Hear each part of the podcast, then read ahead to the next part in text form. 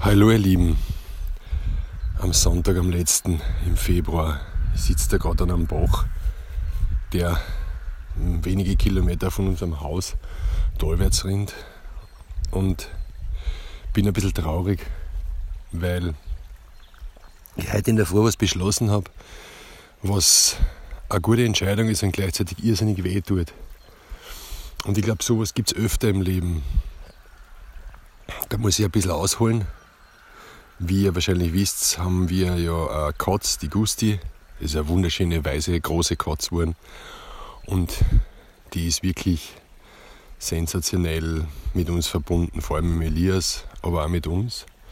Und sie leidet ein bisschen daran, dass sie jetzt ein bisschen dick wird und sie liebt es, aber worauf zu klettern und ähm, ja, ist im Winter ein bisschen träge, aber jetzt kommt sie langsam in die Gänge und ich habe gerade zu ihr gesagt, jetzt einfach so aus einem na, Spaß ist das falsche Wort, aber aus einer Idee heraus, dass sie nicht immer von uns oder von anderen vom Futter abhängig sein soll, sondern sie soll sich ein paar Mäuse fangen.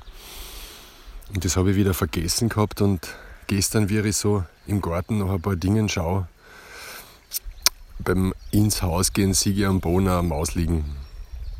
Also wie hingelegt, wie als Geschenk, so wie es die Katzen halt machen. Und ich war total berührt ich mir gedacht habe, das gibt es ja jetzt nicht. Das ist ja jetzt gerade gestern habe ich es gesagt und heute, also vorgestern habe ich es gesagt und den Tag drauf hat es die Maus schon hingelegt. Und da ist das schon etwas, wo ich mir denke, oder wo ich spiele, bin sehr in Kontakt mit Tieren und vergesse es immer wieder. Also eine Beziehung, die nicht auf dieser Kommunikation, wie wir es als Menschen gelernt haben, basiert, sondern die ein Stück weit Tier vergeht und trotzdem existiert und sehr intensiv sein kann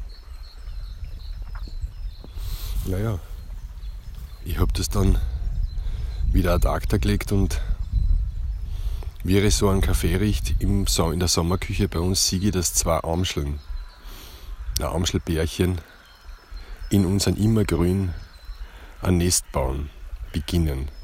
Weil jetzt wirklich genau die Zeit ist, wo sich die Vogelbärchen zusammentun und ihren Nachwuchspflege beginnen. Und das beginnt wahrscheinlich und sicher mit dem Nestbau und der Pau.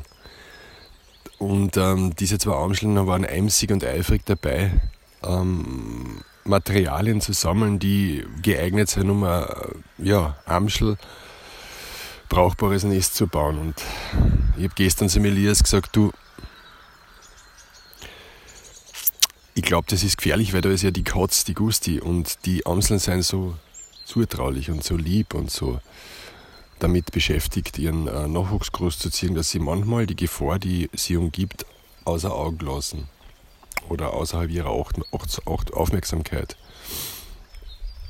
Und ich habe zu Elias gesagt, du, ich glaube, wir müssen das irgendwie regulieren.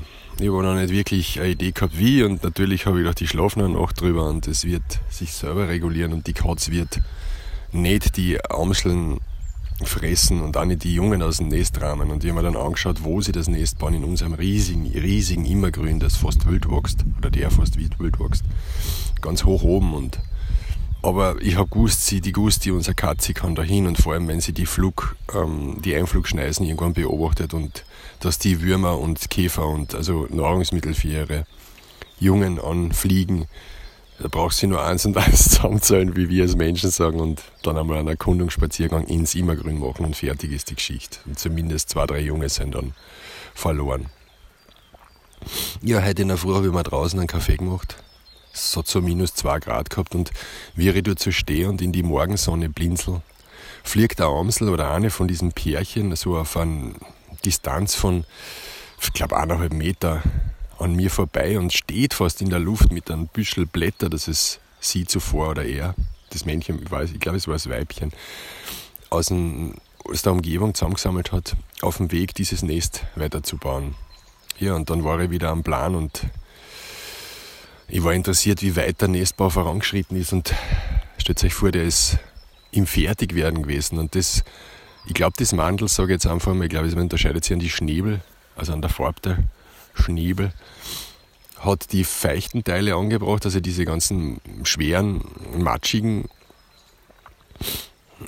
Teile und das Weibel hat, ähm, so vermute ich, diese ganzen Verbindungsästelchen und Stängelchen und Laubteile eingeflochten. Es war echt wunderschön, wie sie das Nest schon bereitet haben. Und immer wenn sie drinnen waren, haben sie so ihre glucksenden und leicht ja, amseltypischen Zirpgeräusche von sich geben. Also so, als wenn sie sich besprochen hätten, wie, wie zufrieden sie sind und was noch getan hat. Also es ist richtig schön zu sehen, wie sie es miteinander gemacht haben. Und wie ich da so unten stehe, hat es mir so einen Stich ins Herz gegeben, weil ich gewusst habe, ähm, äh, nicht gewusst habe, aber weil irgendwas in mir gesagt hat, nimm dein Herz und zerstör dieses Nest. Und dann habe ich so einen Stabel genommen, einmal durchgeatmet und so wie jetzt. Und mir, es klingt tragisch, aber es hat mir so weh getan, es tut mir jetzt noch weh. Und dieses tagelange Werk und dieses Wirken von diesen zwei Amseln einfach in ein paar Sekunden vom Baum gerissen. Die Blätter sind am Boden gefallen und die Amseln haben das erschrocken am Zaun und auf einer angrenzenden Esche ja, ich glaube, wenn sie warnen könnten, bestaunt und hätten es Tränen über ihre Gefieder rollen lassen. Und mir hat es so schier getan und ich habe mich gar nicht damit getröstet, dass ich gesagt habe, es ist nur zu euch am besten, weil ihr könnt draufgehen und eure Kinder. Nein, der Schmerz war einfach da und das klingt jetzt alles vielleicht übertrieben, aber es hat mich und immer noch sehr berührt und ich bin dann dort gestanden. Mir sind dann Tränen über die Wangen gerollt und ich habe zu den Amseln in meiner menschenunbeholfenen Art gesagt, es ist, es ist gut so. Ich weiß, dass es eine richtige Entscheidung ist und ich werde irgendwo ein geschützteres Nest bauen. Glaubt mir, ich weiß nicht, die Katze ist, die hätte ich echt gefährdet. Aber es tut mir total leid, dass ich das gemacht habe. Ich habe so ein schönes Nest gebaut. Sorry. Und dann sind sie ja eh schon weitergeflogen gewesen und ich bin dort mit mir selber gestanden. Und habe gemerkt, dass ich etwas gemacht habe, was mir überhaupt keine Freude macht, aber was aus meinem Gefühl heraus und der Verbundenheit mit Tieren, die ich einfach habe und an die ich immer wieder erinnert werde, Gott sei Dank, und was mir immer wieder auffällt und was mir auch immer wieder bewusst wird, auch wenn ich es auf meiner Wegstrecken immer wieder verliere, dass ich in dieser Verbindung einfach Entscheidungen trifft, die